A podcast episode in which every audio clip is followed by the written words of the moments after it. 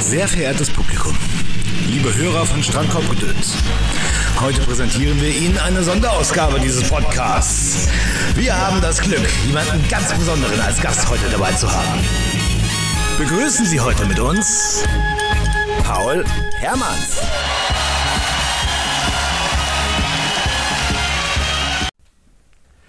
Ja, hallo Paul. Schön, dass es geklappt hat, dass du heute hier mit dabei bist. Das finde ich ganz, ganz, ganz toll. Hallo Tobias, freut mich auch sehr dabei zu sein. Ja, schön. Erst erstmal an meine Hörer ähm, ganz kurz vielen Dank für die netten Genesungswünsche, die eingegangen sind, seit ich in der letzten Folge gesagt habe, dass ich ein bisschen krank bin. Das fand ich einfach sehr nett. Das muss ich an dieser Stelle kurz loswerden. Ja, und ähm, dann kommen wir, fangen wir gleich an, Paul, oder? Wie geht's dir? Äh, ja, muss, ne? ist halt ähm, aktuell eine interessante Zeit. Man sagt ja, ja in, in, in, China, sagt man, ist ja eine, eine, eine, eine, ein Fluch. Ich wünsche, dass du in interessanten Zeiten lebst. Aha, okay. Das ist ein Fluch in China, wusste ich auch noch nicht. ja, ja. Okay. Ja, ja dann sonst, lass uns mal so ein äh, bisschen. Äh, ja? Bitte. Okay, lass uns so ein bisschen über das Pfeife rauchen reden erstmal und über deinen YouTube-Kanal vor allem, damit dann, falls es unter meinen Hörern tatsächlich Leute gibt, die deinen Kanal noch nicht kennen, ähm, wäre es natürlich sehr schön, ihr würdet bei Paul vorbeischauen und ihn abonnieren. Der Kanal heißt Der Genussphilosoph. Ich werde den auch unter dem Video hier verlinken. Und wir reden heute eine ganze Menge über Pfeiferauchen, Genuss und Entspannung und natürlich auch über diesen Kanal. Seit wann rauch, rauchst, oh, Entschuldigung, seit wann rauchst du eigentlich Pfeife, Paul? Also, ähm, die normale Tabakspfeife, wie wir sie hier besprechen, also die Bruyère-Pfeife in dieser Form, seit 2015. Aber ich habe tatsächlich mhm. äh, meine Tabakskarriere äh, irgendwann in den frühen Nullerjahren mit der Wasserpfeife begonnen. Also äh, je nachdem, ob du die Wasserpfeife als Subkategorie der Pfeife ähm, zählen möchtest, könnte man jetzt sagen 2015 oder irgendwie so 2007, nee, 6 oder so. Meinst du jetzt eine Shisha oder genau, ja. eine andere? Ja, okay, gut. Ja, ähm, ja, ich meinte jetzt eher so die Tabakspfeife tatsächlich. Ja, ja, aber dann so seit 2015, okay. Ja, das so um den See. Da hatte, ähm, ja, irgendwann in der, in der Uni-Zeit, dann waren natürlich äh, Zigaretten sehr angesagt. Und dann danach ja. äh, hat man auch so gesagt, ja, eigentlich schmeckt das ja nicht. Dann habe ich eine Zeit lang Zigarren probiert, äh, bin dann bei der Pfeife gelandet äh, das blieb dann auch und jetzt, dank, vielleicht kennt ihr auch oder einer, dank dem netten Tolkien, der mir ja den Vorschlag gemacht hat, in meinem Kanal auch ein paar Zigarillos zu testen, bin ich dann wieder auch auf den Geschmack von den Zigarren gekommen, jetzt eigentlich seit diesem Jahr, mehr oder weniger. Ja, Zigarren sind ja auch eine feine Sache. Ja, auf jeden Fall. Eine schöne Sache. Okay. Und seit wann gibt es deinen YouTube-Kanal genau? Ich meine, da mein YouTube-Kanal, das weiß ich, das weiß ich ziemlich genau. Das war äh, Februar 2020. Ähm, noch eigentlich vor, vor der ganzen äh, Corona-Lockdown-Zeit, weil da sind ja in, dem, in den Lockdowns sind ja die Kanäle wie die Pilze aus dem Boden geschossen, weil ähm, wir waren, ich habe davor ja schon seit 2017 einen Blog gehabt, wo ich nur geschrieben habe. Und da waren wir eingeladen bei den St. Kilian Distillers, also äh, Shooting Star am deutschen äh, Whisky-Himmel. Und da habe ich einen längeren Text zu verfasst und dann begleitend auch so ein Whisky-Tasting aufgenommen. Das war mein erstes Video. Und äh, da, das war das erste, was ich da gemacht habe. Ähm, hat sich aber dann von da aus natürlich sehr, sehr viel äh, entwickelt, sag ich mal, in der kurzen Zeit. Thematisch. Mhm. Okay. Jetzt ist was passiert und zwar ist meine Katze auf meinen Computer gesprungen. Ich hoffe, es nimmt weiter auf und ich hoffe, ich kann. Aber es ist gerade das Skript völlig verrutscht. Also, liebe Hörer, sowas kann hier mal passieren, ähm, dass hier plötzlich irgendwie ein, äh, ein, ein, Störgeräusch kommt oder dass wir kurz unterbrechen müssen. Wir nehmen das alles komplett live auf, es wird nichts geschnitten. aber das gehört so ein bisschen dazu, finde ich, zu einem Podcast. Das würde ich mal so lassen. Ja, was würdest du denn sagen, so wie viele, wie viele Stunden pro Woche, ähm, wenn man das so sagen kann, arbeitest du so ungefähr an deinem YouTube-Kanal beziehungsweise an der Produktion von Videos? Kann man das so sagen? Oder du hast mal, du hast mir mal geschrieben, du machst das immer so, dass du so auf einen Schlag mehrere Videos auf einmal machst und die dann so der, der Reihe nach hochlädst, ne? Ja, das äh, ist auf jeden Fall die Art und Weise, wie ich eigentlich bei jeder kreativen Tätigkeit äh, äh, arbeite. Ich nenne es eruptives Arbeiten. Also man hat irgendwann mal eine ne, kreative Phase, dann produziert man ganz viel auf einen Schlag und dann lässt man das quasi so rauströpfeln. Ähm, genau zu sagen, wie viele Stunden ich jetzt da investiere, das finde ich sehr schwer, weil mhm. ma man muss abgrenzen, was gehört jetzt irgendwie dazu und was nicht. Ist es nur vor der Kamera sitzen, Tonnamen aufmachen, schneiden, äh, äh, rendern und das Ganze, was dazu gehört? Oder sagt man auch, wenn ich jetzt zum Beispiel so ein philosophisches Thema äh, in meinen Videos bespreche, gehört schon die Recherche dazu? Gehört Lesen von irgendwelchen Magazinen dazu oder von Büchern? So, wo will man da die Grenze ziehen? Deshalb, äh, keine Ahnung. Meistens nehme ich abends vielleicht für halbe Stunde, Stunde ein paar Sachen auf, schnipsel die dann zusammen, aber äh, das, das ist nicht das, worauf es sich äh, dann wirklich auch begrenzt. Ich denke, mhm. es ist mhm. sehr in mein Leben rein integriert, würde ich behaupten. Ja, das ist schön. Ne? Das macht es ja auch irgendwie dann authentisch. Ich hoffe, dass es das authentisch macht. Ja. Nee, ich finde auch, deine Videos kommen sehr authentisch rüber. Also das wirkt, äh, es wirkt sehr natürlich, wie du, äh, wie du vor der Kamera auftrittst. Völlig entspannt und ähm, man merkt so, dass du da keine Scheu hast und dass du da ganz entspannt vor der Kamera sitzt, ein bisschen erzählst und man hat immer so den Eindruck, das ist jetzt nicht irgendwie äh, der zehnte Versuch und, und 15 Mal geschnitten, so wie man das bei vielen YouTubes sieht, wo irgendwie nach jedem zweiten Wort ein Schnitt kommt, sondern das ist irgendwie in einem Guss. Das ist einfach äh, entspannt hingesetzt und geredet. Ja, ich versuche tatsächlich immer One-Takes zu machen.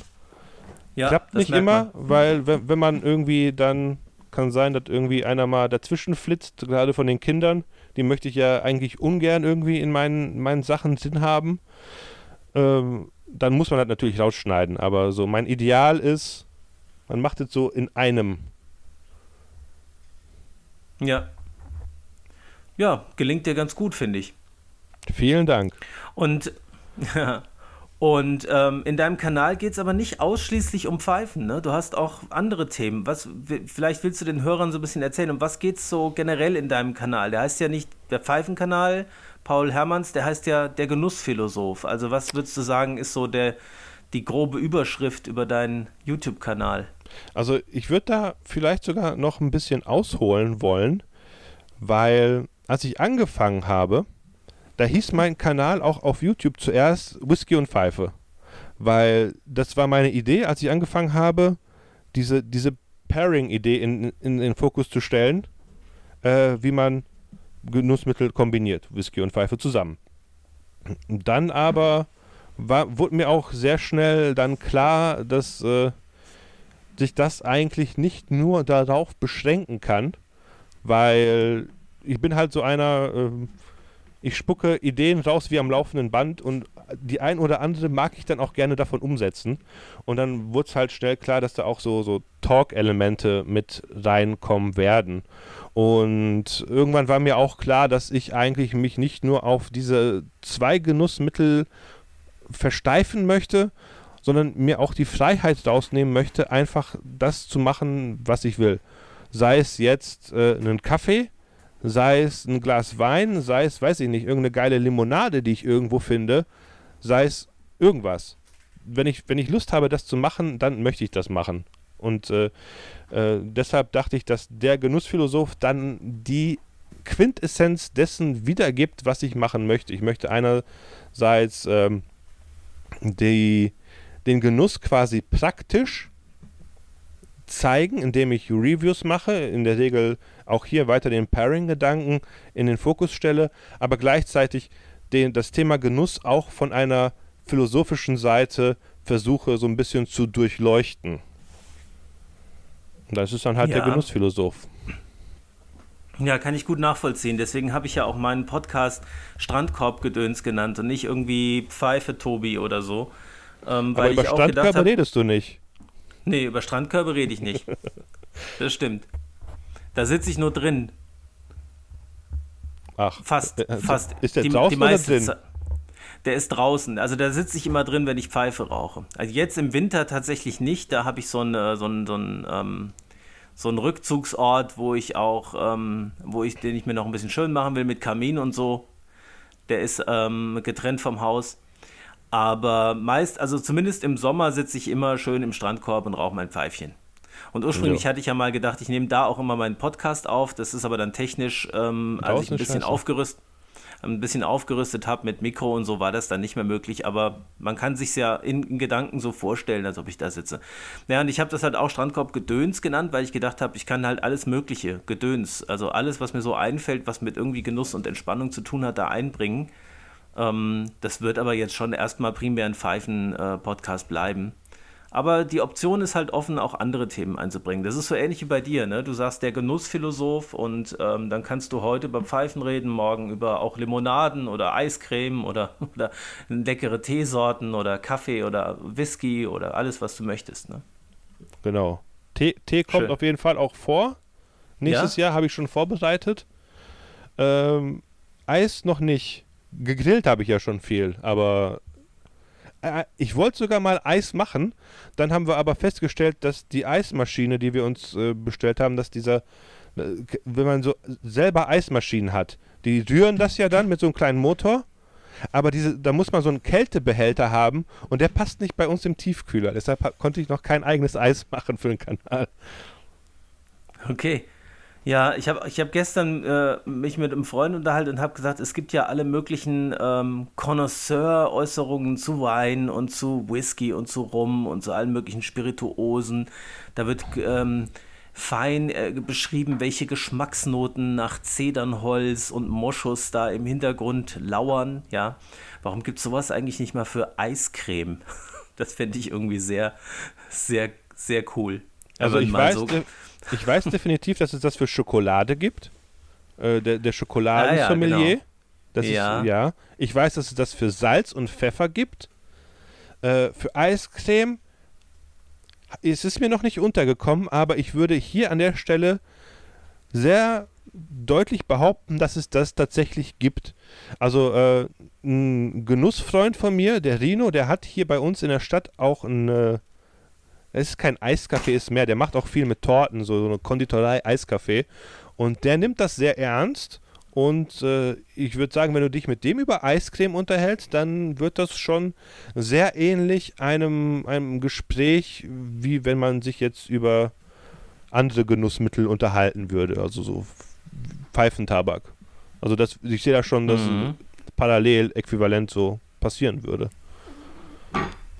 Okay.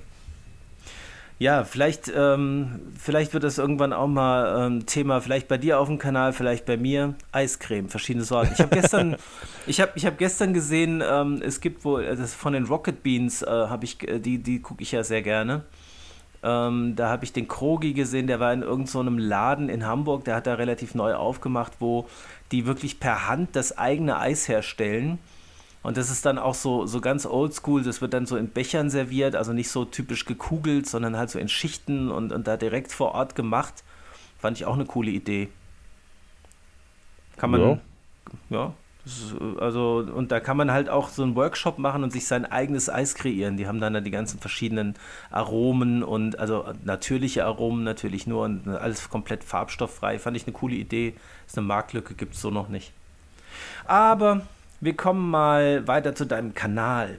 Wie ist denn das? Ähm, wann, wann hast du, kannst du dich noch erinnern, wann du beschlossen hast, YouTuber zu werden? Oder war das mehr so, dass du irgendwann gesagt hast, ach, ich lade mal so ein Video hoch und vielleicht bleibt es dabei, so wie es bei vielen anfängt? Oder war das so ein richtiger Plan, dass du gesagt hast, so, ich mache jetzt einen YouTube-Kanal und hau da einmal die Woche ein Video raus? Wie, wie, wie ist das bei dir? Wie hat das angefangen? Ich mache generell fast alles, was so in Social Media irgendwie rauskommt. Ich habe äh, Instagram ganz viel, auch sehr lange schon bin ich da am Start. Ich habe gebloggt, ich habe TikTok gemacht und alles, was irgendwie äh, mir interessant erscheint, versuche ich. Und das, was irgendwie weiter Spaß macht, da bleibe ich dann. Und wenn irgendwas nicht mehr Spaß macht, dann höre ich damit auf. Und ich habe zuerst mal gedacht, so, ich, meine, meine erste Idee war halt, wie ich gerade schon gesagt habe, ich wollte mal so ein Whisky-Tasting online stellen. Habe ich gemacht. War, glaube ich, eine Dreiviertelstunde.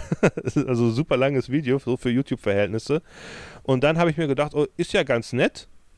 Äh, Mache ich mal so ein Pfeifenvideo, weil da, wo ich, wo wir waren, da war ich auch dann beim, beim Tabakhaus Falkum und habe mir da ein paar sehr schöne Sachen geholt. Mache ich ein Video darüber.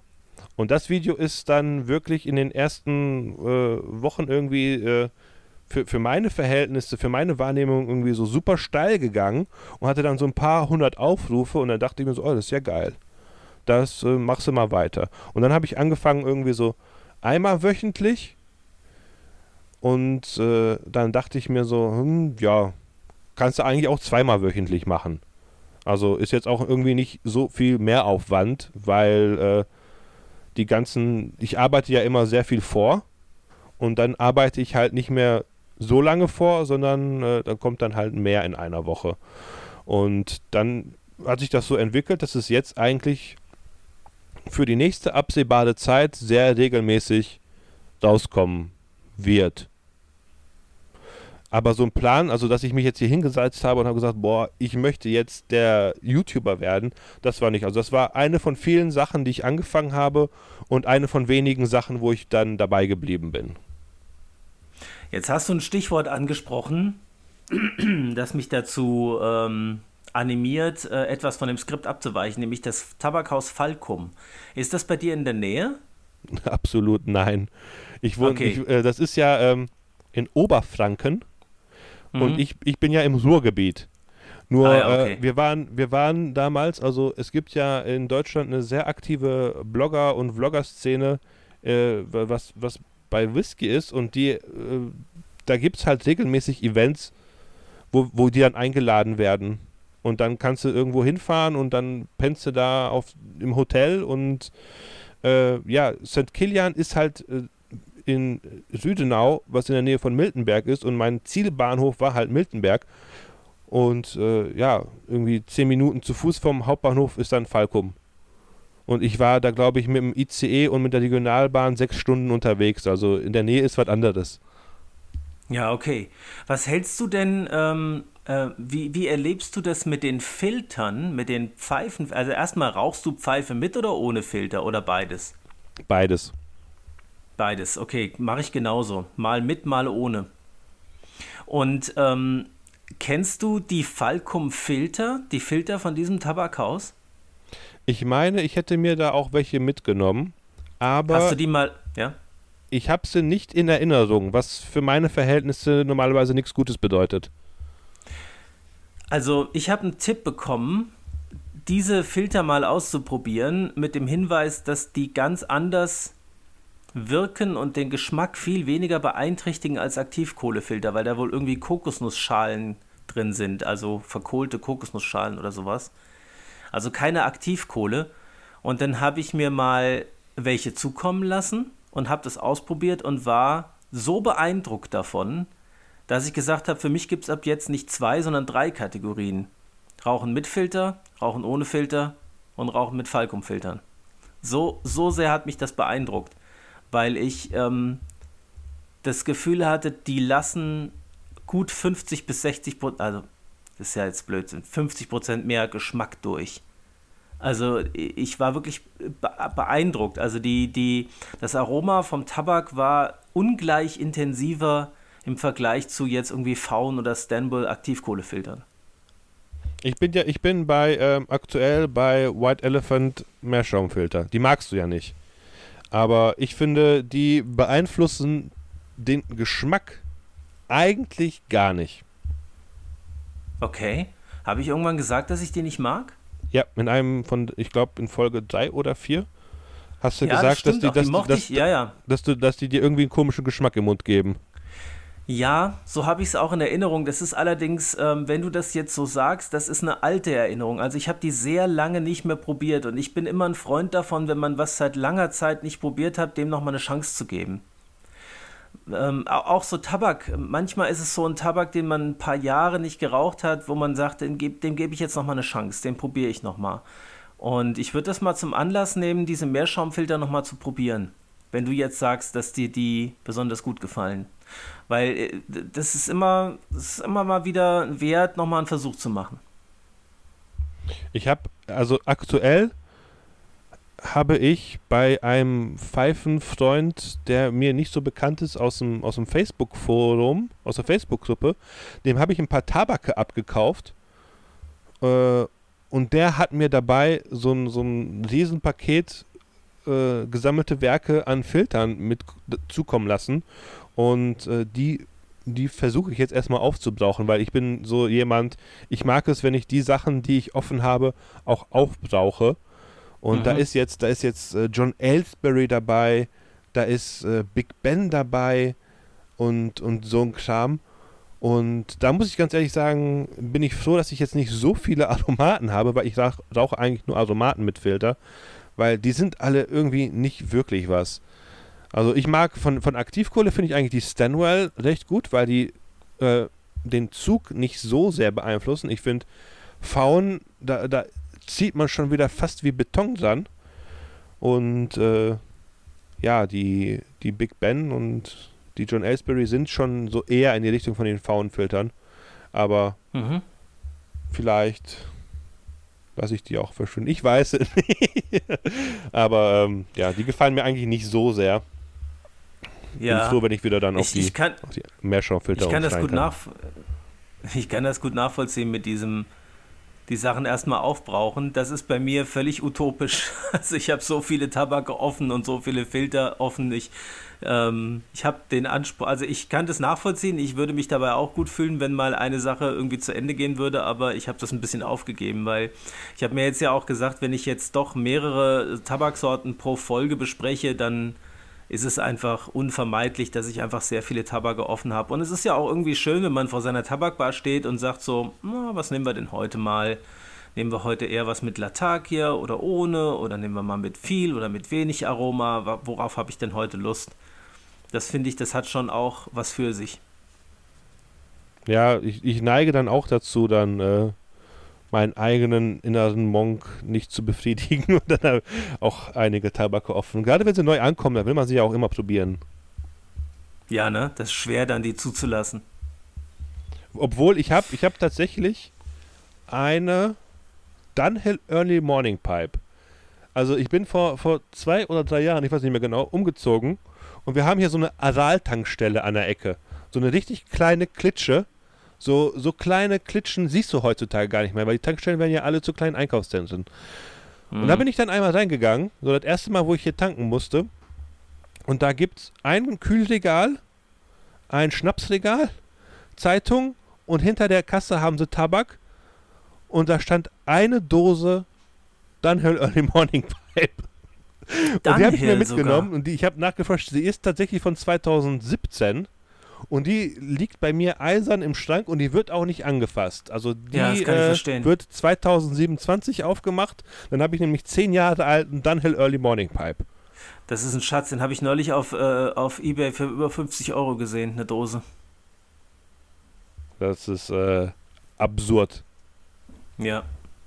Obwohl die für, die für die für die Australier ist es schon wieder günstig, weil die zahlen ja auch neu irgendwie so 100 australische Dollar für so eine Dose Tabak. Wahnsinn. Wahnsinn. Gibt es denn, ähm, wenn du so an deine Zeit als YouTuber zurückdenkst, die ist ja jetzt äh, noch nicht ganz so lange, so seit Februar 2020 sagst du, also so noch keine zwei Jahre, aber gab es da so irgendwelche äh, besonderen Momente, irgendwas, was dir besonders in Erinnerung geblieben ist, so Meilensteine, irgendwas, wo du sagst, das war äh, besonders schön oder so? Ähm, also ja, das war, als ich mein Video zum Pfeifenputzer gemacht habe, weil da gab es ganz, ganz toll viel Resonanz drauf und auch andere Leute, die in der Pfeifen-Community aktiv sind, haben das dann geteilt, so mit dem Credo, ja, das ist echt äh, ein guter, wertiger Content, den es sich lohnt anzuschauen. Also das war, das war wirklich ein schönes Gefühl, da die Bestätigung zu bekommen, so dass das, was man tut, auch irgendwie für andere Leute einen Mehrwert hat. Weil es ist ja äh, nicht selbstverständlich, dass äh, man irgendwie was macht und andere Leute auch tatsächlich was, was davon haben und irgendwie davon profitieren. Äh, ist, ist schade, dass das jetzt irgendwie äh, obsolet geworden ist, weil der Pfeifenputzer ja zum Jahresende zumacht. Aber ich bin schon wieder bei eBay dann hier am Jagen, also so ein Konvolut schießen, dass ich dann mal den nächsten äh, Pfeifenaufbearbeitungsservice dann testen kann, quasi äh, Pfeife aufarbeiten, Part 2. Vielleicht mache ich es auch mal selber auf Video. Ich mache es ja ganz gerne. Das wäre schön, ja. Ich habe das Video auch gesehen. Ich fand es auch richtig klasse. Das gibt einem so Mut. Also man merkt so, ja gut, der Pfeifenputzer macht zu. Das ist sehr, sehr schade. Der hat das immer sehr, sehr gut gemacht. Aber hey, vielleicht gibt es andere Möglichkeiten. Das ist nicht das Ende der Welt. So, das hat irgendwie so ein bisschen. Ich glaube, deswegen hat es den Leuten gut gefallen, weil es einem dieser dieser Schluss, wo du sagst, so und jetzt gucke ich mal, wer das noch macht. Das fand ich ja, irgendwie total äh, erfrischend und irgendwie mutmachend. Das war, das war das Video, von dem du redest, das hatte ich ja jetzt neulich hochgeladen. Das wollte ich ja eigentlich gar nicht machen. Weil ich irgendwie, ich fand das doof, weil der macht zu und äh, ich das hat sich irgendwie so dann so angefühlt wie Leichenfledderei, ne, wenn ich jetzt irgendwie noch ein Video darüber mache. Aber dann hat mir ein, ein User in einem Kommentar dann so geschrieben, so ja, mach das mal weil das hat ja auch einen informativen Mehrwert für die Leute. Gerade wenn sie dann auf deinem Kanal das erste Video sehen, das war irgendwie September 2020 oder so, äh, wo ich dann ja die, ähm, die Jensen-Pfeife mit dem komplett abgekauten Mundstück, da hat unten wirklich so ein Stück gefehlt, äh, zum Pfeifenputzer geschickt habe und er hat die fertig gemacht. Weil das ist ja quasi, sehen die Leute, guck mal, der hat wirklich einen, einen guten Service. Da kannst du die Pfeifen getrost hinschicken und dann gibst du ihn nicht mehr und dann äh, machst du doch halt ein Video, wo du das auch sagst. Äh, das sind ja zwei. Du hast jetzt gerade von dem Neuen gesprochen. Ich meinte das Ältere. Wo, wo ich dann ah, äh, ja, okay. das Unboxing gemacht habe. Da ist mir was entgangen, offensichtlich. Okay, das muss ich mir noch angucken, unbedingt. Da ist mir was entgangen. Ja, das ist, ja. Äh, äh, es ist auf jeden Fall beeindruckend. Nicht mein Video ist beeindruckend, sondern wirklich die Handwerkskunst, die dahinter steckt, weil die Pfeife, ich war, das, das war vermutlich einer, der die hatte, der die viel geklenscht hat und unten wirklich so, das, die Unterseite vom Mundstück, die der im Mund hatte, war halt komplett weg. Und der hat die wirklich, also das Mundstück neu aufgebaut. Der hat kein neues genommen, sondern der hat wirklich das Original so neu aufgebaut, dass diese, diesen fehlenden Rand vom Mundstück erneuert, sodass du es nicht siehst und auch beim Rauchen nicht merkst. Ja, das ist schon, das ist schon echt, das ist dann wirklich Kunst. Ja. Da reden wir über Kunst, ja. Da kommen wir ja noch dazu, ne, zu dem Thema kommen wir Kunst noch, ja. und Pfeife rauchen. Ja. Ähm, ich, äh, ich wollte auch noch was, auf was eingehen, was du eben gesagt hast, diese Rückmeldungen von Zuhörern, Zuschauern. Ne? Also ich glaube, die, die Zuschauer und Zuhörer, die Rückmeldungen schreiben, die, die wissen gar nicht, wie sehr man sich darüber freut, wenn man das bekommt. Ich glaube, die unterschätzen das, weil ich, ich habe ja wirklich sehr, sehr viel Feedback schon bekommen zu meinem kleinen Podcast und ausschließlich netten und wertschätzenden, äh, nettes und wertschätzendes Feedback. Und es ist jedes Mal, ich freue mich jedes Mal richtig doll, wenn da einer schreibt, dein Podcast gefällt mir gut, weil das ist ja was, ich meine, man setzt sich ja hin und versucht, anderen Leuten was Gutes zu tun, ja, andere Leute zu unterhalten. Und wenn man dann das Feedback kriegt, dass das funktioniert, das ist ja, das ist Gold wert, ne? Das kann man gar nicht mit Geld bezahlen. Das ist, äh, Würdest du das bestätigen, dass das einfach äh, immer wieder unheimlich schön ist, das zu lesen und dass es einem das Riesenfreude macht? Ja und nein beides. Äh, einerseits würde ich sagen, es ist schön, wenn die Leute sagen, oh, klasse Video, das hat mir jetzt echt was gebracht und so. Aber äh, gerade wenn ich jetzt äh, Videos mache, wo ich jetzt, äh, sag ich mal, irgendein philosophisches Thema aufgreife, ähm, dann finde ich es teilweise auch schade, wenn dann nur so Rückmeldungen kommen wie so, oh, das war jetzt aber ein tolles Video.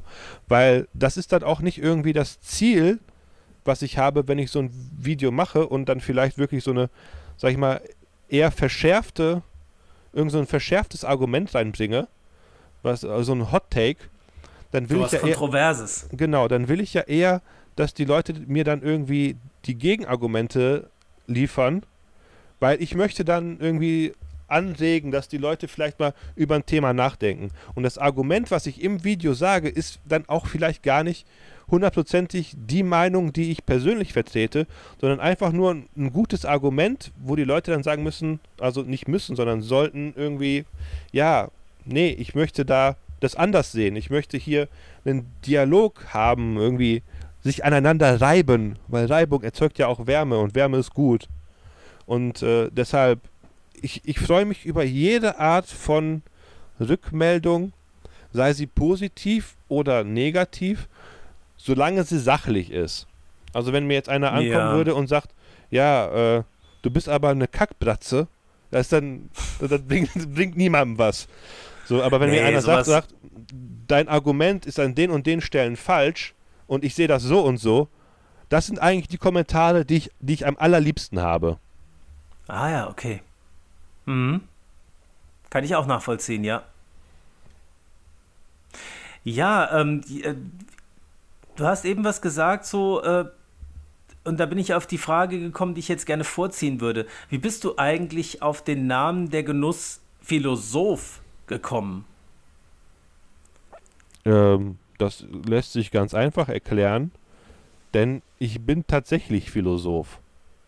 Also Philosoph ist Ach, ja jetzt kein, ist kein Ausbildungsberuf und man, man, ist ja nicht so, dass ich, dass man irgendwie morgens mit seiner Aktentasche ins Büro geht und dann setzt man sich hin und deckt äh, acht Stunden nach. Nee, aber ähm, ich, ich habe tatsächlich einen Universitätsabschluss in Philosophie und so. nicht, nicht nur, das ist für mich nicht nur ähm, sowas wie, ich war an der Uni, uh, damit ich ein schönes Zeugnis habe, sondern ich habe das tatsächlich gemacht, weil mir das was bedeutet. Das ist mir wichtig. Und ich bin jemand, der seit eigentlich Kindesbeinen auf der Suche nach Antworten oder vielleicht könnte man so ein bisschen metaphysisch sagen, der Essenz des Seins ist.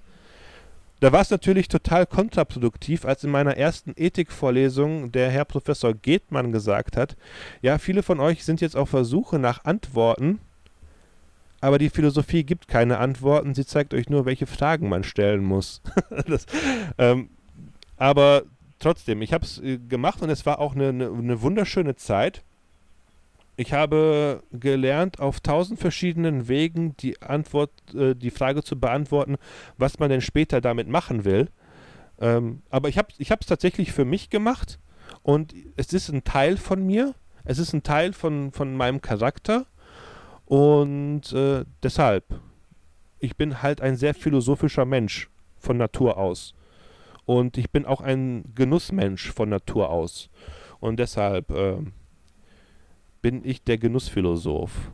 Es, äh, es gibt doch eine, eine ja kleine, kleine Nuance, die ich vielleicht, so eine kleine Schleife, die ich hier machen mag. Ähm, es gibt tatsächlich ein sehr junges Feld in der Philosophie, das nennt sich Gastrosophie. Also äh, das Philosophieren über Geschmack und Essen und Trinken. Und ich habe mir sehr lange darüber Gedanken gemacht, äh, wie ich das erweitern kann um den Genuss von zum Beispiel Pfeife rauchen, weil Pfeife rauchen ist ja, man hat ja früher gesagt Tabak trinken, aber es ist ja auch nicht wirklich.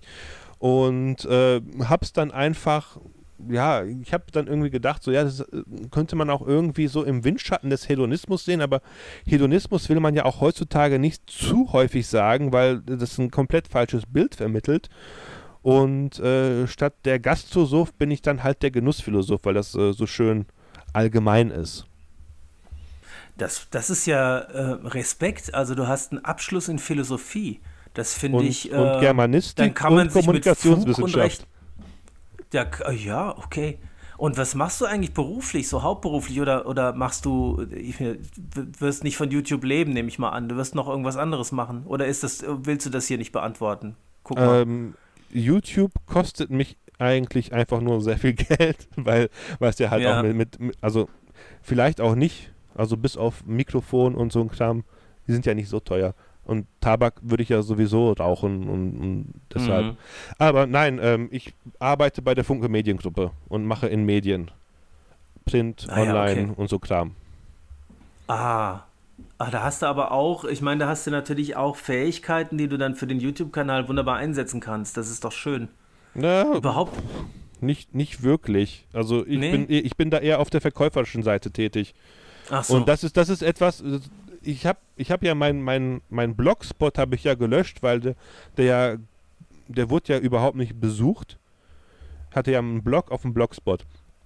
Und da hatte ich tatsächlich im Impressum stehen, ich weiß nicht, ob es auf meiner Facebook-Seite steht oder im, im YouTube, dass mein Blog zu 100% nicht kommerziell ist. Und auch wenn ich irgendwann mal auf YouTube die 4000 Stunden Watchtime und 1000 Abonnenten bekommen sollte, werde ich mich nicht für ein YouTube-Partnerprogramm bewerben, weil ich das komplett unkommerziell halten möchte. Ich möchte mit dem YouTube-Gedöns kein Geld verdienen, anders als andere ja. YouTuber, die vielleicht durch das Geld, was sie mit dem Kanal einnehmen, äh, eine tolle Kamera haben und natürlich deren Videos auch äh, sehr viel hochqualitativer sind, die aber dann ihre Videos mit Affiliate-Links und äh, spendet mir was über Patreon und hasse nicht gesehen und kauft mal dies und kauft mal das pflastert, weil ähm, da geht meiner Meinung nach ein bisschen die Seele flöten.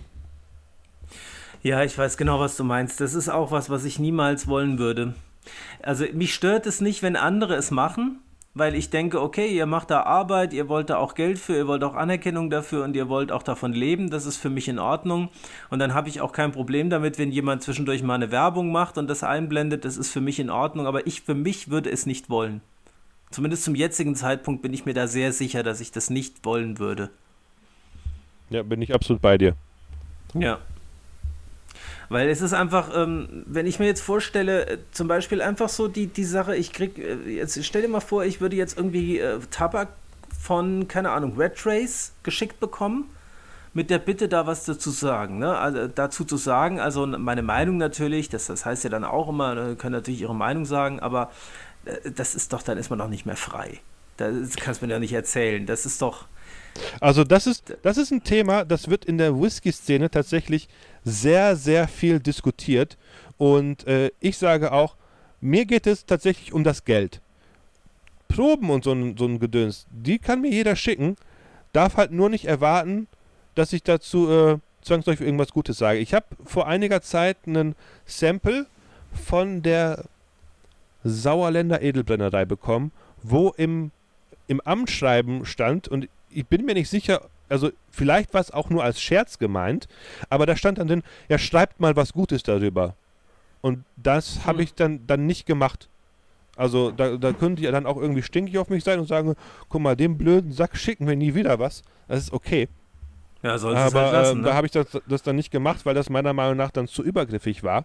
Aber ähm, also wenn es jetzt irgendwie um so ein Pröbchen geht, also äh, meine Integrität ist mir da doch ein bisschen mehr wert als zwei, drei Euro, die diese Probe dann irgendwie wert ist. Und ich ja. habe es ja auch schon in vielen Videos gemacht, äh, wo ich dann solche Proben, die ich dann auch äh, gratis bekommen habe, dann nicht gut bewertet habe, wo, wo ich dann gesagt habe, sorry, das gefällt mir nicht, das ist mir zu langweilig oder das, das schmeckt mir nicht. Ähm, also ich sehe da nicht, dass man dadurch irgendwie ähm, negativ beeinflusst wird. Also natürlich, es gibt Leute, die dann irgendwie so einen, so einen Blog anfangen, nur in der Absicht, das habe ich erlebt, nur in der Absicht dann irgendwie Zeug umsonst zu bekommen. Aber die Erfahrung hat auch gezeigt, dass die Leute dann nicht länger als zwei Monate am Ball bleiben, weil das ist ja nicht so, dass du irgendwie anfängst und dann kommen die Leute und, und, und schütten dich mit irgendeinem Scheiß zu, äh, sondern da, da musst du ja auch richtig Arbeit reinstecken. Und äh, ich sag mal, die Arbeit, die man in so einen Blog reinsteckt, äh, die wird ja nicht dadurch irgendwie aufgewogen, wenn man jetzt irgendwie ein paar Sachen umsonst kriegt. Ähm, mhm. Und ich sag mhm. mal, die Leute, die das wirklich dann auch äh, seriös irgendwie machen, also ich habe auch schon eine äh, ne, ne ganze Menge von, zum Beispiel von McBaron bekommen. Und wenn man dann mit dem Per Georg Jensen sich unterhält, das ist wirklich auf einer tollen Ebene und da merkt man auch, der hat auch nichts dagegen, wenn du irgendwie mal sagst, nee, das ist nichts für mich. Wenn es sachlich bleibt, mhm. ne? Also mhm. äh, deshalb da so, so Gratis-Zeug sehe ich weniger als Problem. Das wirkliche Problem sehe ich halt beim Geld, weil wenn du Geld hast, machst du dich davon abhängig. Von Proben bist du nicht abhängig. Du wirst Tabak rauchen, ja. ob du Proben kriegst oder nicht. Aber wenn irgendwann mal Geld reinkommt, wovon du dir deinen Kram kaufst und das Geld dann irgendwie nicht mehr reinkommt, dann ist das scheiße. Und deshalb macht man dann Videos, ja. von denen man weiß, dass man damit Geld erzeugen kann. Ja. Genau, und dann ist man nicht mehr frei. Dann kann genau. man nicht mehr das machen, was man eigentlich will.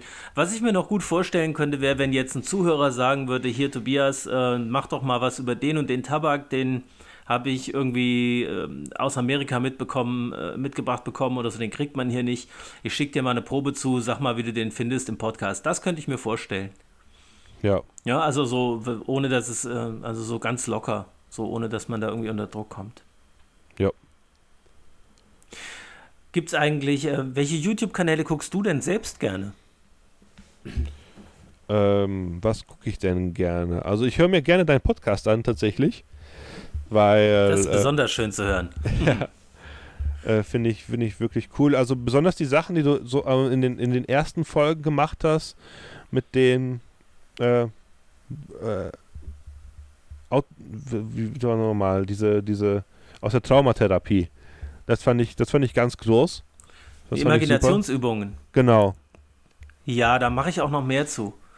Da mache ich noch mehr zu. Ähm, es ist nur irgendwann, also die wichtigsten habe ich schon gezeigt. Also die, die, der innere Helfer und der innere sichere Ort, das sind so, oder der Wohlfühlort, das sind so die besten Techniken. Es gibt noch viel mehr, nur sind die dann schon sehr krankheitsspezifisch. Ne? Also die sind schon sehr auf Störungen ausgelegt und nicht mehr so für jeden unbedingt anwendbar. Ne? Also de, zum Beispiel gibt es so eine Technik, ähm, die heißt Tresor, damit lernt man, wie man mit Flashbacks umgeht. Also wenn du keine Flashbacks hast, äh, bringt dir die Übung nicht wirklich was. Also ja. was will man da da, ne? Und insofern habe ich da erstmal die wichtigsten gezeigt, aber es gibt noch verschiedene Sachen, die ich vorhabe. Vielleicht auch mal so einfach so Fantasiereisen, die man sonst nur für teures Geld irgendwie bei Audible bekommt oder bei, bei sonst irgendwelchen Diensten, wo ich einfach mal eine schöne Fantasiereise anleite, wo man sich irgendwie gedanklich auf irgendeine Reise begibt und sowas, könnte ich mir vorstellen. Ja, also äh, was ich was ich dann sonst von unseren YouTuber-Kollegen gerne schaue, ist der Matthias Krebs, den finde ich ganz toll. Äh, auch wenn er, wenn er, äh, wenn wir häufiger mal in den Kommentaren mindestens diskutieren, weil er ist ja Priester und ich bin Atheist und äh, er redet halt sehr viel über kirchliche, geistige Sachen. Äh, aber wir, wir, bleiben nett dabei, ne? Also ist jetzt nicht so, dass wir uns die Köpfe einschlagen. Hm. Ja, schaue ich sehr gerne. Ich schaue sehr gerne den Monemer Rauch. Äh, ich schaue sehr gerne. Boah, natürlich jetzt so äh, steht man auf dem Schlauch, ne? Äh. Ja, aber es sind doch schon zwei gute Tipps. Ähm, das, das sind auch zwei Sachen, die ich noch nicht kenne. Hast du zwei Sachen genannt, die ich so noch nicht kannte? Ist doch schön. Und es gibt bestimmt viele Zuhörer, denen es genauso geht. Also Matthias Krebs heißt der eine und der andere und heißt nochmal wie Kai genau? nennt er sich auf äh, YouTube. Matt Kai und das andere war? Monemer Rauch. Ah, okay, also Monemer im Sinne von Dialekt. Dialektisch. Mannheimer, ja. Hm. Schön.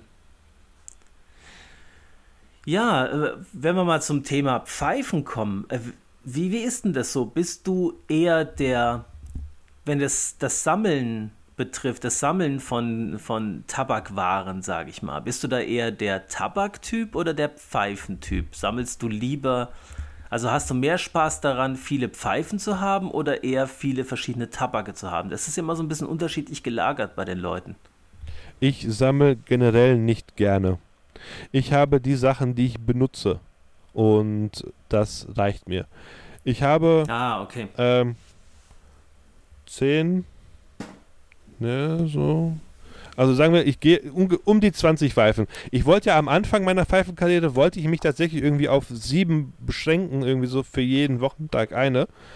Ähm, hab dann aber festgestellt, dass unterschiedliche Pfeifen unterschiedliche ähm, Genussmöglichkeiten bieten und äh, habe mich dann daran orientiert. Ich habe auch aktuell nicht das Bedürfnis, mir zwangsläufig irgendeine neue Pfeife zu kaufen, weil sie mir gefällt.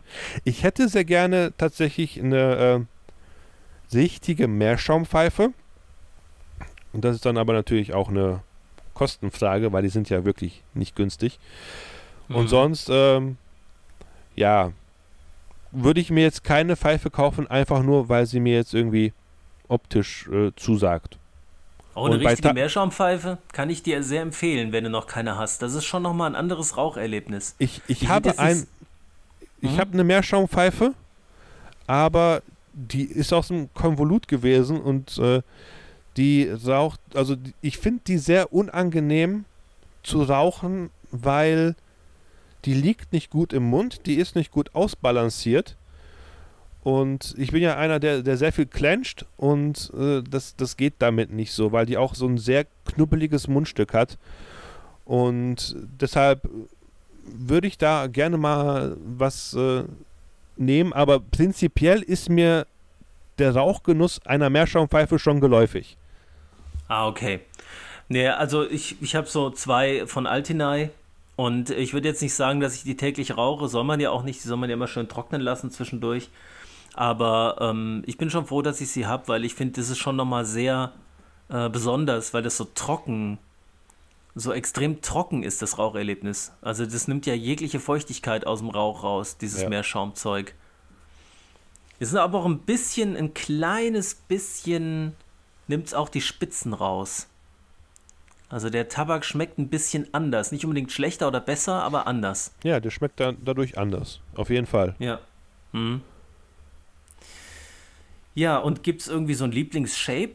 Und manche Leute sagen, also ich kenne zum Beispiel einen Freund von mir, der sagt, er raucht ähm, nur Bulldog. Also er braucht, wenn er eine Pfeife, das muss Bulldog sein. Ne? Das finde ich auch cool, dass einer sagt, er legt sich so auf einen Shape fest.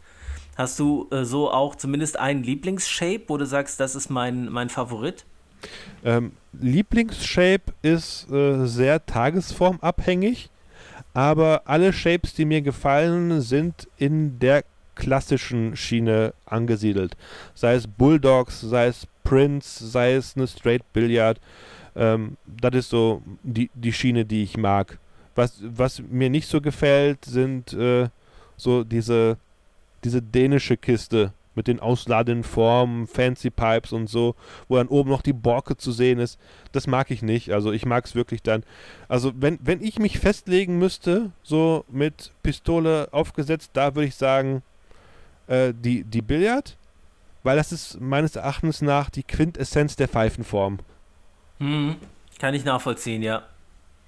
Ja, ich, ich bin da auch so, dass ich die Vielfalt mag. Also ich könnte mich auch nicht festlegen auf einen bestimmten Shape, den ich besonders schön finde. Ich möchte so viele wie möglich, möglich verschiedene Shapes da haben. Und dann auswählen, worauf ich gerade Lust habe. Kann ich total nachvollziehen. Ja, dann meine Standardfrage, die ich allen Gästen in meinem Podcast stelle.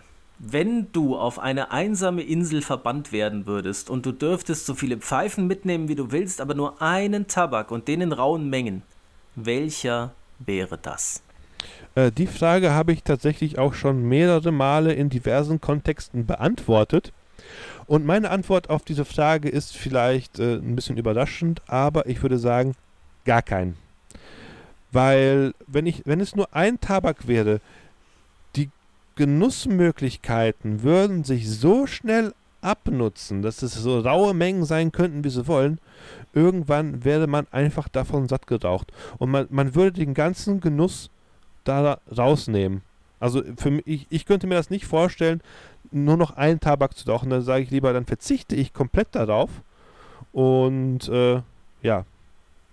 Interessante Antwort. mit.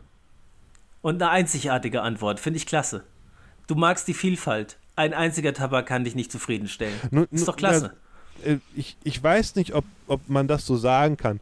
Aber ähm, das, das Wichtige, also ein Kernelement des Genusses ist, dass er sich selbst beschränkt, weil ähm, ich, ich hole mal ein bisschen aus. Äh, ich habe vor einiger Zeit einen, einen tollen Artikel gelesen, da hat äh, mein Lieblingsphilosoph Slavoj Žižek das äh, in Bezug auf Sexualität auf den Punkt gebracht, wo er gesagt hat, das Schlimmste, was man der Sexualität antun kann, ist, äh, sie in einem Gesundheitskontext zu sehen. Äh, zu sagen so, ja, dann trainierst du hier kardiomäßig und die und die Muskeln werden da beansprucht und das ist ganz, ganz toll, weil das nimmt dem Ganzen den Zauber. Das macht es zu einer wiederholbaren Tätigkeit, wie ins, in, ins Fitnessstudio zu gehen.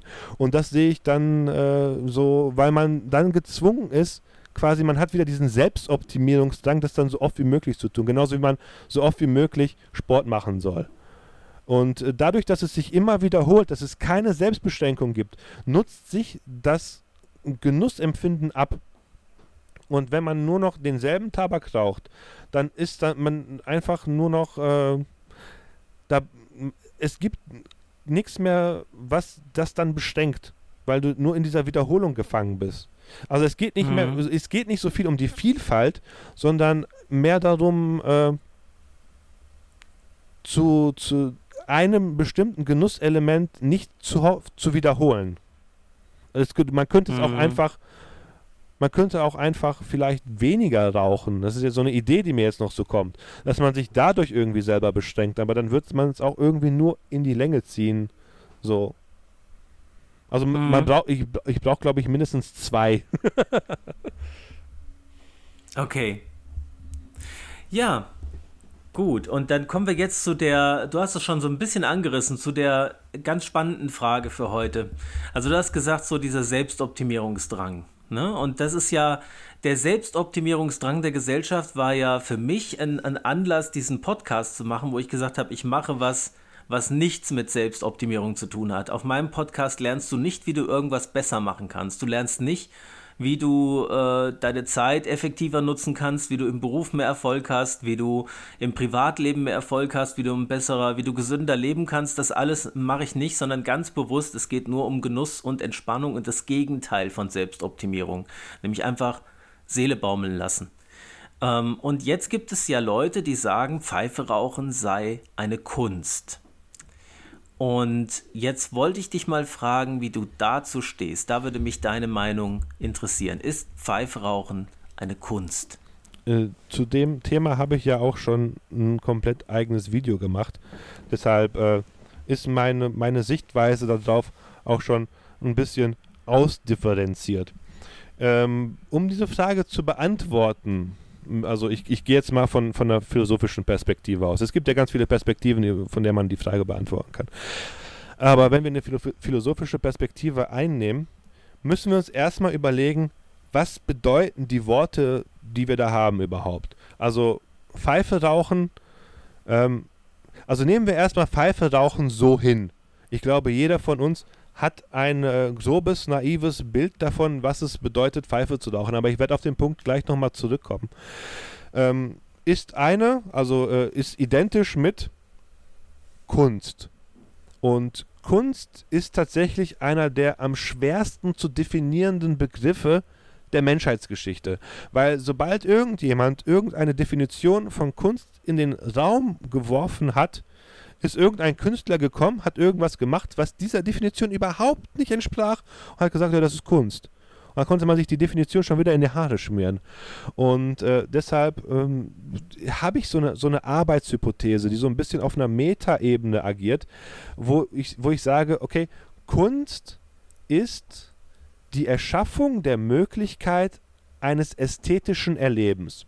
Also irgendjemand macht etwas und das, was der gemacht hat, ermöglicht einer anderen Person äh, eine, eine ästhetische Erfahrung zu machen. Sei, sei sie gelagert, wie auch immer. Also, früher ging es ja in der Kunst äh, mehr um Schönheit. Heutzutage geht es ja mehr um diesen eher neutralen Begriff der Ästhetik, wo man sagt, dass auch andere Emotionen mit Kunst getriggert werden müssen. Es muss nicht nur alles schön sein. Und dann stellen wir Jetzt die Frage, ist Pfeife rauchen die Erschaffung der Möglichkeit einer ästhetischen Erfahrung? Und da würde ich sagen, nein. Ähm, ich würde hier dann gerne einen ähm, Vergleich heranziehen. Und zwar mein Vergleich ist das Musikhören. Ich finde, Pfeife rauchen ist wie Musik hören. Ähm, man, man, man also auf einer bestimmten Art und Weise konsumiert man etwas, was eine ästhetische Erfahrung ermöglicht. Und die Tabakmischer, die Pfeifenhersteller, das sind eigentlich die Künstler, die machen Kunst. Die ermöglichen uns mit den Sachen, die sie tun, eine ästhetische Erfahrung zu machen. Und wir im Pfeife rauchen machen dann eher die Position ähm, des Musikhörers. Ja, also man würde ja auch nicht sagen, Musik hören ist eine Kunst, sondern die Musik ist eine Kunst. Und beim Pfeife rauchen ist halt dann das Pfeifen irgendwie die Kunst, wenn, wenn man irgendwie so ein, so ein abstraktes äh, Wort da mit äh, einbauen möchte. Mhm. Und deshalb, äh, wenn, wenn Pfeife Kunst wäre, dann müsste ja jede Eigenschaft, die Pfeife rauchen besitzt, gleichzeitig eine Eigenschaft der Kunst sein. Und man würde sagen, es gibt ja sehr viele Eigenschaften des Pfeiferauchens, die nicht Kunst sind. Aber das, als ich das Video gemacht habe, da habe ich mehr oder weniger genau diese Position wiedergegeben. Wir sind schon ein paar Monate ins Land gegangen und ich habe mir sehr viele Gedanken darüber gemacht, äh, ob das denn auch wirklich so stimmt. Und mir ist tatsächlich eine Möglichkeit eingefallen, wie Pfeife rauchen Kunst sein kann. Und äh, da kommen wir jetzt wieder zu dem Punkt, den ich am Anfang genannt habe. Was ist überhaupt Pfeife rauchen? Ähm, und die Art und Weise, wie wir das, diesen Begriff verwenden, implizit, wie ich ihn auch gerade verwendet habe, ist, dass man äh, Pfeife raucht und selber schmeckt. Also ich rauche die Pfeife und habe dann ein, ein ästhetisches Empfinden. Aber es gibt ja das Phänomen, und das ist ja das Phänomen, weshalb sehr viele Menschen mit dem Pfeife-Rauchen überhaupt angefangen haben, der Raumnote, ja, weil Opas Pfeife immer so toll nach Vanille geduftet hat. Und jeder hat dann angefangen mit einem Vanilletabak und hat festgestellt, ja, für einen selber schmeckt er halt nach Tabak.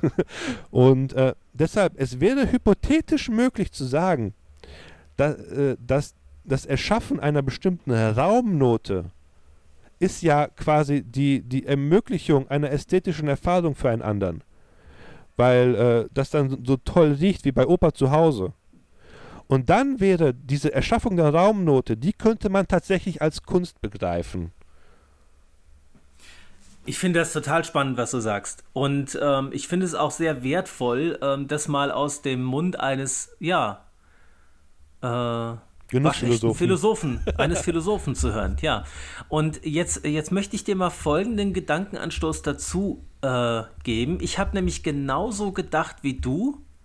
Das ist doch keine Kunst, weil ich erschaffe doch nichts, wo ein anderer sich daran erfreuen kann. Genauso habe ich auch gedacht. Und dann habe ich gestern mit jemandem der eigentlich selbst gar nicht Pfeife raucht, äh, darüber geredet, über dieses Thema. Und der hat mir einen interessanten Gedankenanstoß mitgegeben. Der hat gesagt, ja, aber, also ich habe nämlich auch erzählt, dass ich Pfeife rauchen an sich auch als eine Art Statement begreife. Wenn ich mich hinsetze und eine Pfeife rauche, dann sage ich der Welt da draußen, die darauf aus ist, dass es von allem immer mehr geben muss, dass man noch schneller sein muss, dass man noch effektiver sein muss, dass man noch mehr Geld in noch weniger Zeit verdienen kann, dass man noch mehr Ziele erreichen kann in noch kürzerer Zeit und so weiter.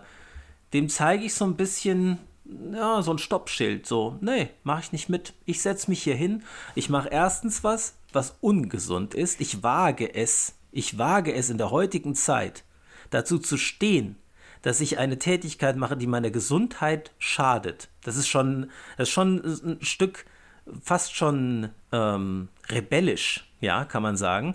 Dann mache ich etwas, was niemandem etwas nützt, außer mir selber. Das ist also eine reine ähm, achtsame, genussvolle Tätigkeit, ja. Und ich produziere dabei gar nichts. Und das an sich ist ein Statement, ja zu sagen, ich, ich steige aus dem Hamsterrad aus, ich nehme mir Zeit für mich selbst und für sonst nichts. Und er hat gesagt, genau das, dieses Statement könnte man als Kunst begreifen. Das fand ich interessant. Was hältst du davon? Äh, ja. Also ich kann, ich kann erstmal den Gedanken nachvollziehen. Ist dieses Statement als Kunst zu begreifen? Also ich, ich kann mir tatsächlich vorstellen, dass man unter gewissen Rahmenbedingungen das so als, als Performance-Kunst machen kann. Also ich kann mir vorstellen, ähm, da ist so ein Performance-Künstler, der setzt sich dann ins, ins, ins Museum, in leeren Raum, auf einen Stuhl und raucht eine Pfeife. In dem Sinne wäre dann Pfeife rauchen natürlich Kunst, weil es äh, im, im Rahmen dieser Performance ist. Und dann mhm. könnte man sich natürlich fragen, okay, ist diese Performance dadurch gekennzeichnet, dass sie an diesem bestimmten Ort stattfindet? Oder ist es nicht identisch, wenn ich mich mit meinem Stühlchen auf den Balkon setze und die Pfeife rauche? Wo ist dann der Unterschied zu der Performance? Ich, ich mache ja quasi das Gleiche. Nur, dass vielleicht nicht irgendwelche Leute sehr viel Geld dafür ausgegeben haben, mir dabei zuzuschauen. Ähm, die Performance, also Kunst allgemein ist ja nicht davon abhängig, dass sie überhaupt jemand sieht.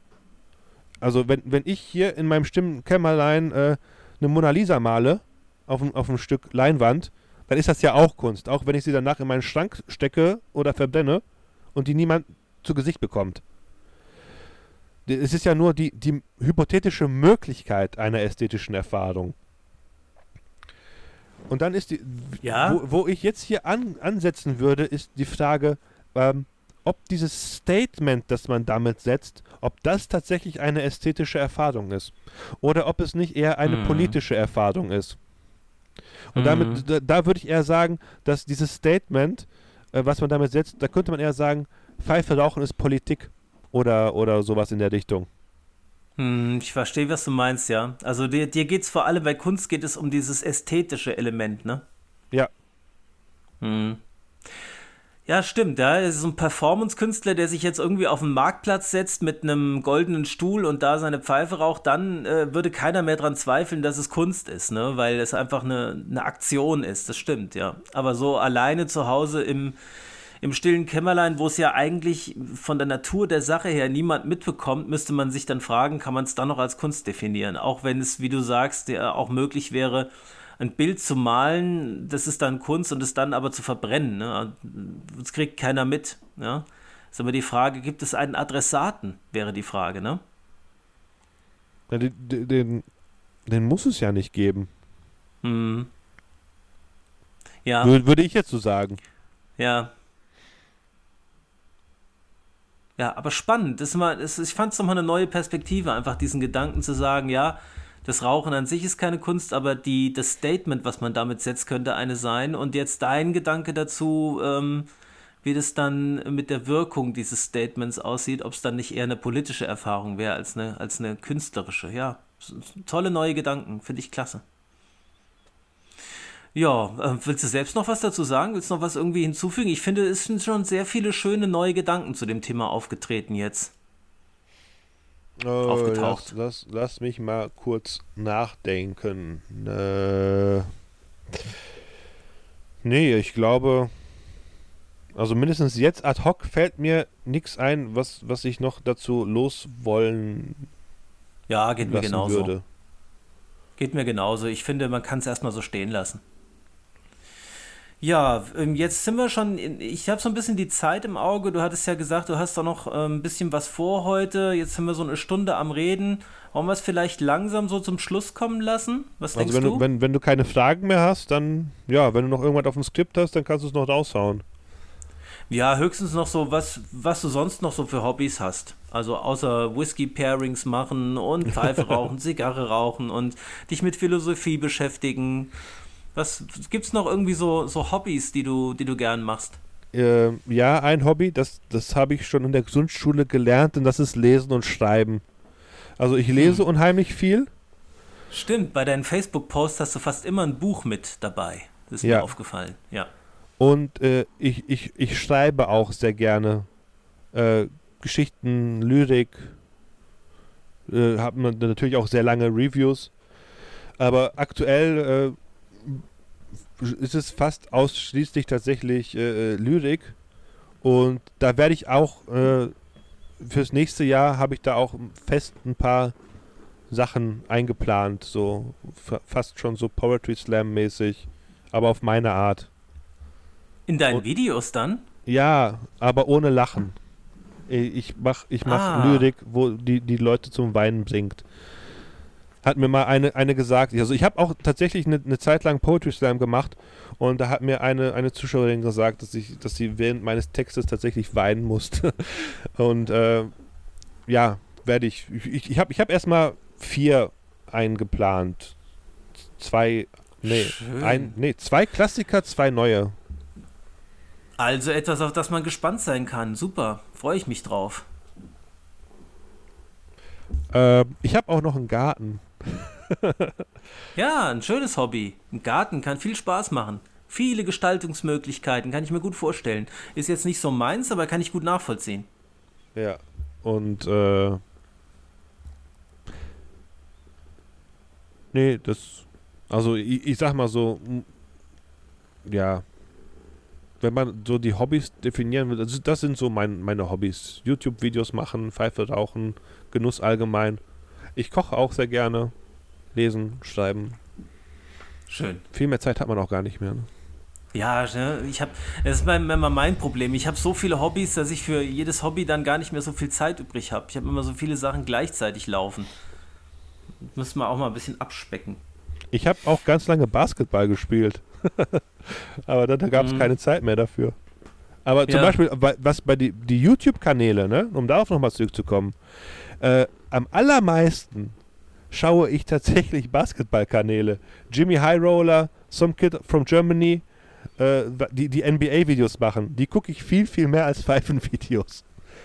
Kann ich gut nachvollziehen. Was ich am meisten gucke, ist Rocket Beans TV. Und Simon Kretschmer und Nils Baumhoff, den gucke ich zu. Ähm, das macht mir unheimlich Spaß. Ach, Katze. Entschuldigung. Ähm, das gucke ich unheimlich gern, das unterhält mich einfach sehr gut. Ähm, hat mit Pfeife rauchen überhaupt nichts zu tun. Ne? Die streamen vor allem irgendwelche Games, diese Spiele, obwohl ich selbst gar nicht so viel spiele. Ich, ich habe zwar eine PlayStation 4, aber die benutze ich vielleicht einmal im Jahr im Urlaub oder so. Aber ich gucke denen unheimlich gern zu. Hat mit Pfeife rauchen auch gar nichts zu tun, aber das ist halt so meine, meine Late-Night-Unterhaltung vorm Schlafengehen so. Ich, und deswegen kann ich es gut nachvollziehen. Ich glaube, wenn, wenn man so ähm, seinen Klick äh, oder Wiedergabenzeit technisch gucken würde, dann wäre bei uns hier im Haus wahrscheinlich Easy Cheesy oder Last LP ganz weit oben. Weil das guckt mein Größter. Die machen nämlich Let's Plays mit Minecraft. Und er findet das ganz großartig. Hm, kann ich verstehen, ja. Und, äh, Minecraft äh, ist zwar jetzt gar nicht so mein Ding, habe ich nie verstanden, diesen Hype. Aber ich kann verstehen, dass man sich Let's Plays anschaut. Also ich, ich gucke immer mit, äh, wenn, wenn Nils und Florentin jetzt, die spielen jetzt Dark Souls 3 und das ist einfach die Dialoge, also das Spiel selber interessiert mich gar nicht so sehr sondern die Dialoge, die die dabei, ähm, die die dabei äh, produzieren, die sind einfach, äh, die haben einfach so eine, so eine unglaubliche Situationskomik und sind so schlagfertig und können einfach auf so bestimmte Spielsituationen äh, so tolle Sprüche reißen, das, das macht mir einfach Spaß. Waren sie neulich auf irgendwie so, so einem hohen Turm und, und kamen nicht runter und der eine war oben und der andere unten. Und dann sagte der oben, ich glaube, wir haben hier eine Rapunzel-Situation. das fand ich einfach so, weißt du, das ist dem ja auch in dem Moment eingefallen, ne? Und das äh, sowas, sowas mag ich einfach. Naja, okay. Ja, dann sind wir so langsam am Ende, oder? Sind wir am Ende, glaube ich auch. Ja, dann nochmal herzlichen Dank. Vielen Dank, dass du dir so viel Zeit genommen hast. Es hat mir wahnsinnig viel Spaß gemacht, mich mit dir zu unterhalten. Ich freue mich auf deine Videos und auf dein Poetry Slam bin ich besonders gespannt. Und ähm, nochmal eine Empfehlung, falls jemand später dazugeschaltet hat oder vorgespult hat oder was auch immer. Also wer den Kanal von Paul noch nicht kennt, der Genussphilosoph, unbedingt reinschauen. Ganz tolle Videos, toller Unterhaltungswert und auch viele interessante Informationen. Sehr zu empfehlen. Es war mir eine Ehre, dass ich dabei sein durfte. Das freut mich. Gut, dann würde ich sagen, lassen wir es dabei für heute. Dann wünsche ich dir noch einen wunderschönen Sonntag und den Hörern, was auch immer für ein Tag gerade ist, einen schönen Tag und wie immer alles, was ihr euch auch für euch selbst wünschen würdet. Macht's gut. Ciao. Ciao.